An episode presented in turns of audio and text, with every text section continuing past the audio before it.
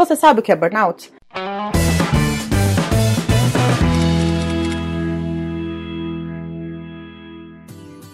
Olá! Meu nome é Rita, seja mais uma vez bem-vinda ao meu canal. Se você é novo aqui, esse canal tem como objetivo falar de carreira, empregabilidade, sucesso profissional e principalmente de felicidade. O tema de hoje é doenças do trabalho. Fiz uma enquete essa semana no meu Instagram perguntando para as pessoas se elas sabiam o que era um burnout. Você sabe o que é burnout? Burnout é uma doença de caráter psicológico que acomete profissionais de diversas faixas etárias, áreas, segmentos e que a principal característica dessa doença é um grande cansaço físico físico e mental. É literalmente um esgotamento, como se você fosse desligar a qualquer momento, como se o seu corpo estivesse entrando em colapso. Uma doença muito séria, assim como outras que acontecem no ambiente de trabalho, que eu vou comentar já já. E caso você esteja sentindo sintomas no trabalho, como ansiedade, depressão, falta de vontade de falar com as pessoas, esse esgotamento físico e mental, ou também caso você conheça alguém, procure ajuda médica ou oriente a procurar ajuda médica. Caso seu RH seja aberto aberto para falar sobre esse tipo de assunto, né, que deveria ser, você pode procurar o RH, porque o RH tem que estar preparado para lidar com essas situações e principalmente para prevenir. Não deixe de procurar ajuda médica, é uma doença muito séria e você pode salvar a vida de várias pessoas conhecendo um pouco mais sobre ela.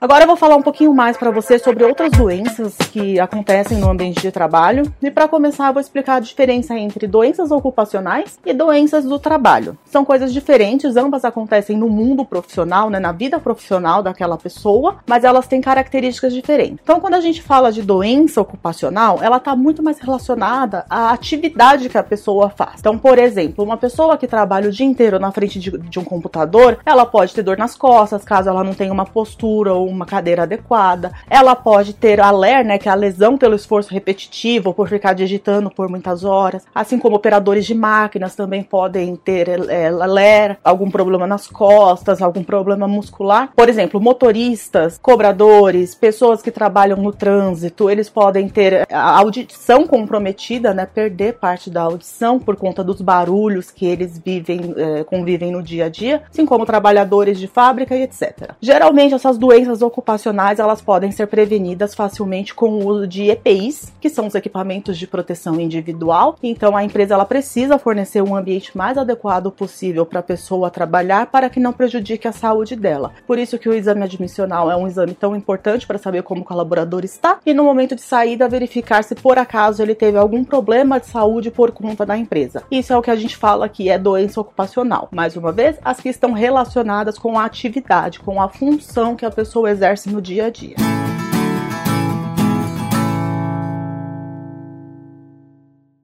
Agora, falando de doenças do trabalho, além das doenças ocupacionais, podem ter muitas outras. Então, quando a gente fala de burnout, como foi falado no começo, ansiedade, depressão, tristeza, esgotamento, insatisfação, infelicidade, essas doenças podem sim estar relacionadas ao dia a dia do trabalho e ela precisa de, mais uma vez, acompanhamento médico para serem corretamente diagnosticadas e, claro, tratadas. Então não deixe de procurar um médico, pelo amor de Deus. Como a gente pode prevenir que tais doenças aconteçam? Pensando de uma forma muito mais estratégica e no mundo perfeito, que a gente sabe que infelizmente não é, mas por que não a gente sonhar com ele? Primeira coisa é: as empresas precisam estar preparadas para receber pessoas. As empresas precisam trabalhar, o RH e toda a liderança precisa trabalhar para promover um ambiente de trabalho adequado, que a pessoa seja acolhida, que seja um ambiente com o mínimo de estresse possível. Então a empresa ela precisa se preparar para criar um ambiente agradável para as pessoas, um ambiente onde a competição é muito acirrada, onde as pessoas ficam né, puxando o tapete do outro, e isso não prejudique principalmente a saúde emocional e psicológica dos colaboradores. Então essa, essa seria a primeira recomendação para evitar esses tipos de doenças do trabalho, falando em doenças mais de teor emocional, psicológico, e é claro quando a gente fala de doenças ocupacionais, fornecer todo o equipamento mínimo necessário necessário para que o profissional tenha segurança e conforto na hora de trabalhar. Uma segunda medida que é muito importante, e isso pode partir de você, como profissional que vai ser recrutado por alguma empresa, pode partir de você, gestor de pessoas que contrata pessoas, pode partir de, dos dois lados, que é é importante que as pessoas tenham alinhamento com a empresa. Quando eu falo alinhamento, é assim, será que eu combino com aquela empresa? A gente sabe que tem empresas que elas são conhecidas, famosas, por serem agressivas, por buscarem metas muito audaciosas e por serem consideradas até abusivas em alguns casos. Isso está errado?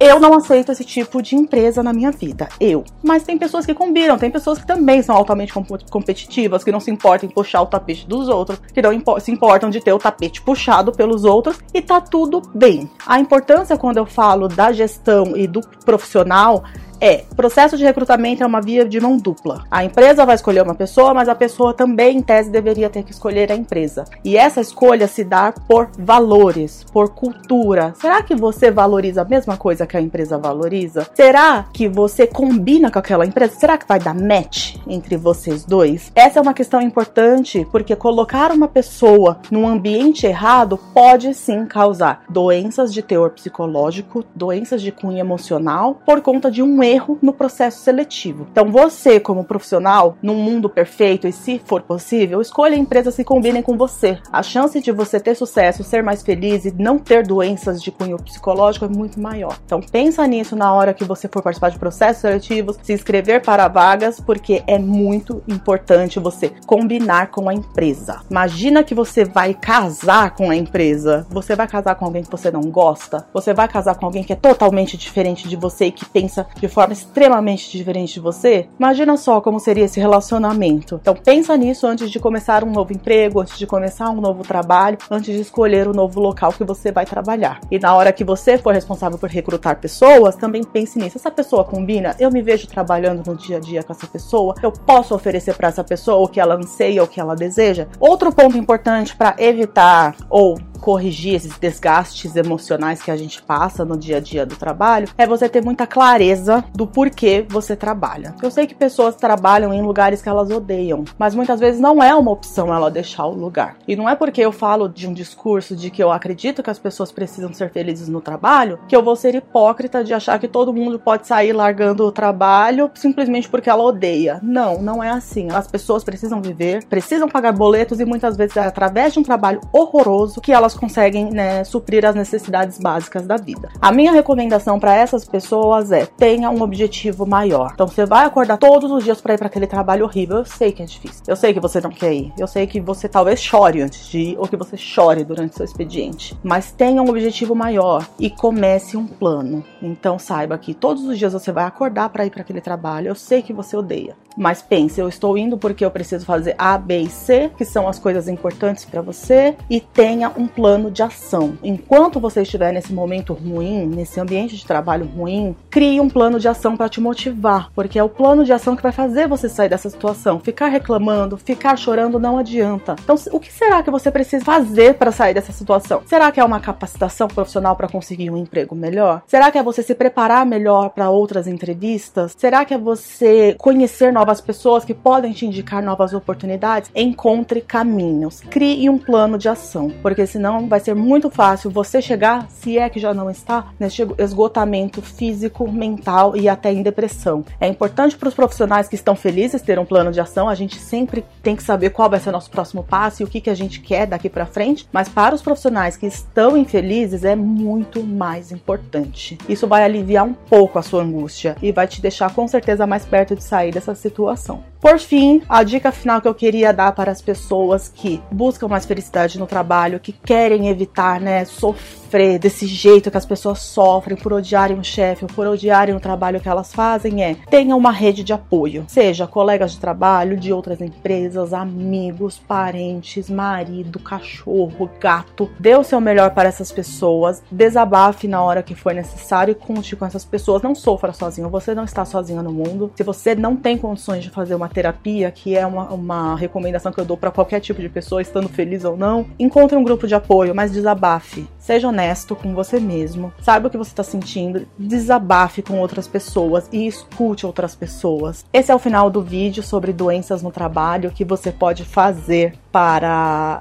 não sofrer dessas doenças ou evitar que outras pessoas sofram. Espero que você tenha gostado. Se inscreva no canal. Eu não sou muito boa de direção, tá aqui, tá aqui Eu não sei, tá em algum lugar aqui para você se inscrever nesse canal.